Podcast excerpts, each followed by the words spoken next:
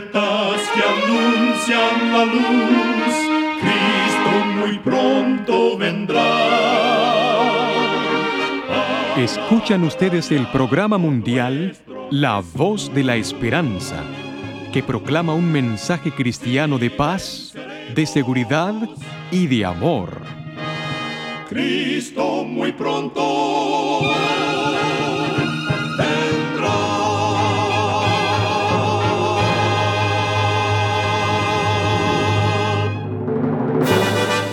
Les extendemos un cariñoso saludo de parte de todo el equipo de La Voz de la Esperanza. Es un placer poder saludarles desde nuestros estudios en Los Ángeles, California. Hoy tenemos un programa lleno de bendiciones para usted que con mucho cariño y con la ayuda de Dios hemos preparado. Al finalizar nuestro programa, compartiremos con usted las diferentes maneras en que puede comunicarse con nosotros y así también ser parte de la voz de la esperanza.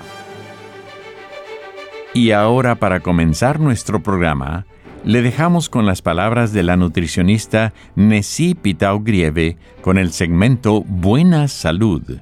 Su tema será No tomes tu fruta. No tomes tu fruta cuando la puedes comer. La fruta, como Dios la creó en su forma natural, es más saludable. Está llena de fibras y antioxidantes que ofrecen beneficios inherentes. Cuando se licúa la fruta o se le extrae el jugo, se pierde la fibra y se incrementa la cantidad de azúcar que se ingiere. El conocido refrán dice que a diario una manzana es cosa sana, pero un vaso de jugo de manzana no es lo mismo. Si nos limitamos únicamente a tomar jugos y a no consumir una pieza de fruta entera, nuestra salud lo va a notar. Habrá demasiado azúcar en la sangre. Un ejemplo sencillo de los beneficios que nos aporta comer fruta entera está en las naranjas. Cuando nos limitamos a tomar solo el jugo, nos perdemos esa parte blanca y carnosa que nos aporta flavonoides. Bien es cierto que el jugo tiene vitamina C, pero perdemos su pulpa, su fibra y los ricos antioxidantes presentes en los flavonoides. Recuerda, cuida tu salud y vivirás mucho mejor. Que Dios te bendiga. La voz de la esperanza, al grito del corazón, alcanza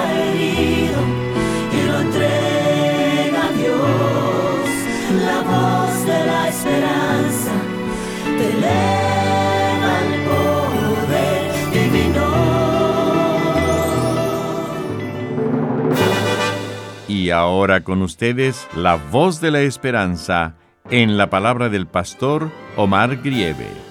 Su tema será el pecado.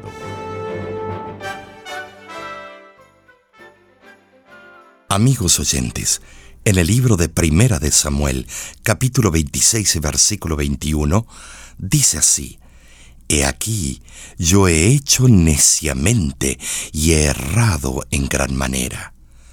Después de la memorable victoria de David sobre el arrogante gigante filisteo, Saúl se volvió contra él, intentando quitarle la vida.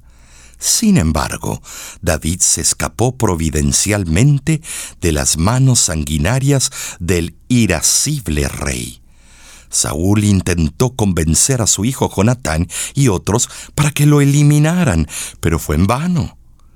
Cuando finalmente David huyó hacia las montañas y se ocultó en el interior de las cavernas, el rey lo persiguió tenazmente con un pequeño ejército de hombres. Es interesante notar que en diversas ocasiones David tuvo la oportunidad de asesinar al rey, mas no lo hizo, ya que sentía que no tenía el derecho de levantar la mano contra el ungido de Dios. El texto de hoy está extraído del relato del último encuentro entre Saúl y David.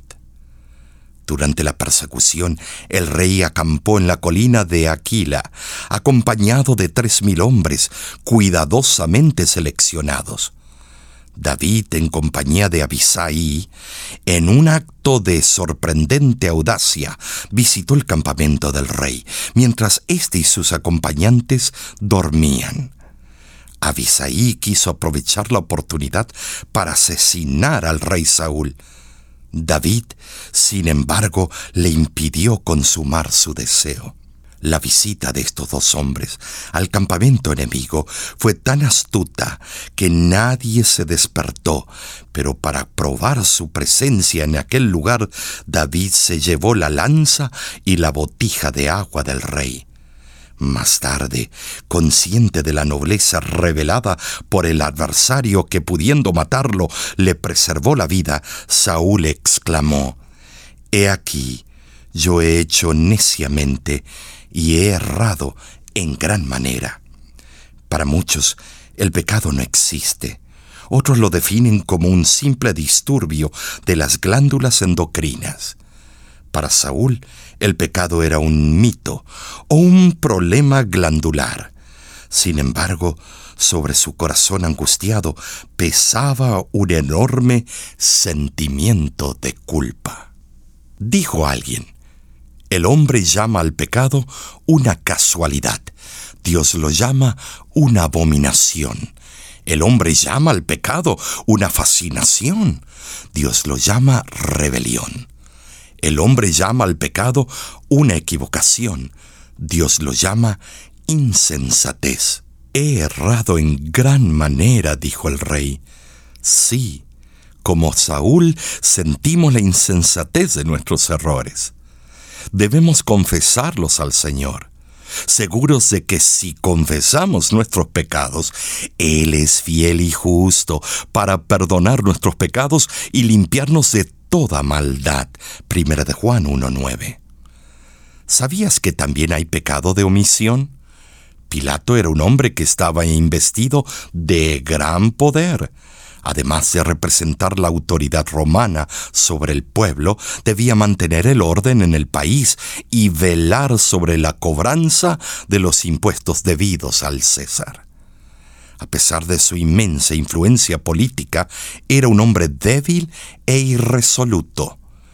Entre los innumerables problemas que enfrentó durante su tumultuosa gestión figura el evento del juicio de Jesús desde el momento cuando la multitud enardecida le presentó al Salvador maniatado, pidiendo sobre él la confirmación de la sentencia de muerte, Pilato se manifestó vacilante y ambivalente, dispuesto a hacer justicia y al mismo tiempo temeroso de sus consecuencias. Al contemplar el semblante sereno de Jesús, no vio en él los vestigios de la culpa. Yo no hallo en él ningún delito, dijo Pilato, después de examinarlo. Pilato deseaba libertar a Jesús, pero se dio cuenta de que no podía hacerlo y retener su honrosa posición. Temeroso de perder su poder, decidió consentir con su omisión en el sacrificio de una vida inocente. Ante la presión histérica de la plebe, por miedo de ser acusado de negligente en el combate contra las insurrecciones nacionales, disgustado lo sentenció a muerte. Pero lo hizo después de lavarse públicamente las manos, declarándose inocente de la sangre de un hombre justo. Pilato se lavó simbólicamente las manos, pero jamás lavó su conciencia. La tradición dice que poco después cayó en desgracia y se mudó a Galia, donde vivió sus últimos años, torturado por un atroz sentimiento de culpa. En sus enseñanzas, Jesús denunció severamente el pecado de la omisión. En la parábola del buen samaritano reprobó la indiferencia del sacerdote y del levita ante la víctima caída a la orilla del camino. En la parábola de los talentos, censuró al hombre que se autoexcluyó al esconder el talento recibido. En la parábola del juicio vemos que el juez condena a los supuestos hombres piadosos que no hacen nada por los hambrientos, los andrajosos, los enfermos y los encarcelados. ¿Y qué de nosotros? ¿Estamos motivados por actitudes evasivas como Pilato? ¿O estamos dispuestos a defender la justicia? Debemos ir a Jesús tales como somos, confesar nuestros pecados y arrojar nuestras almas impotentes sobre nuestro compasivo Redentor. Yo lamento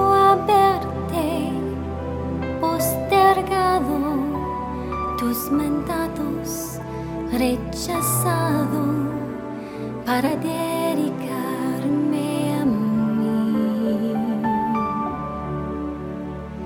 Y necesito que tú me restauras, que mi alma se consagre y así tomar mi cruz.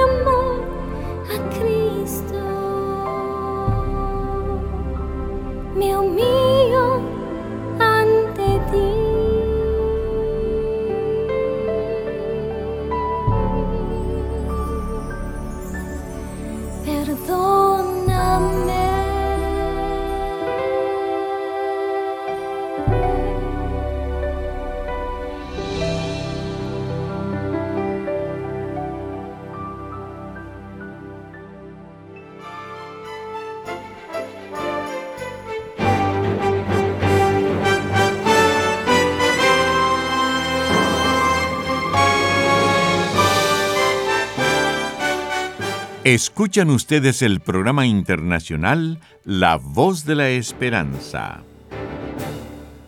Muchas gracias por sintonizarnos el día de hoy.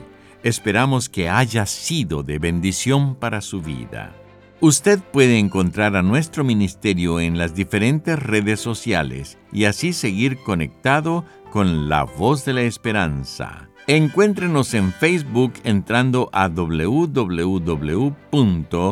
www.facebook.com diagonal oficial La Voz. En Instagram nos puede encontrar como La Voz de la Esperanza Oficial y seguir nuestra cuenta para disfrutar de versículos inspiradores, los cuales le animarán para afrontar las dificultades de cada día. Suscríbase a nuestra página de YouTube entrando a www.youtube.com diagonal La Voz de la Esperanza. Ahí podrá encontrar videos que serán de mucho beneficio espiritual para usted, como nuestro programa televisivo Descubra, videos de música de Junior Kelly Marchena, Los Heraldos de Esperanza, entre otros artistas y mucho más material disponible para usted completamente gratis.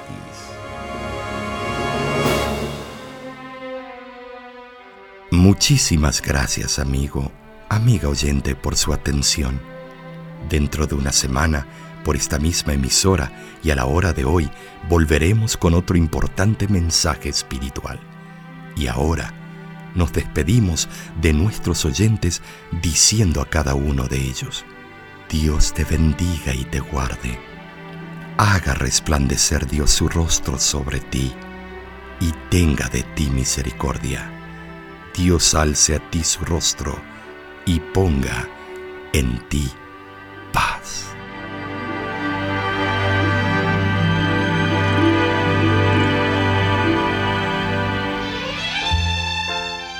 Este programa se ha transmitido bajo el patrocinio de la Voz de la Esperanza y de sus amigos de la Iglesia Adventista.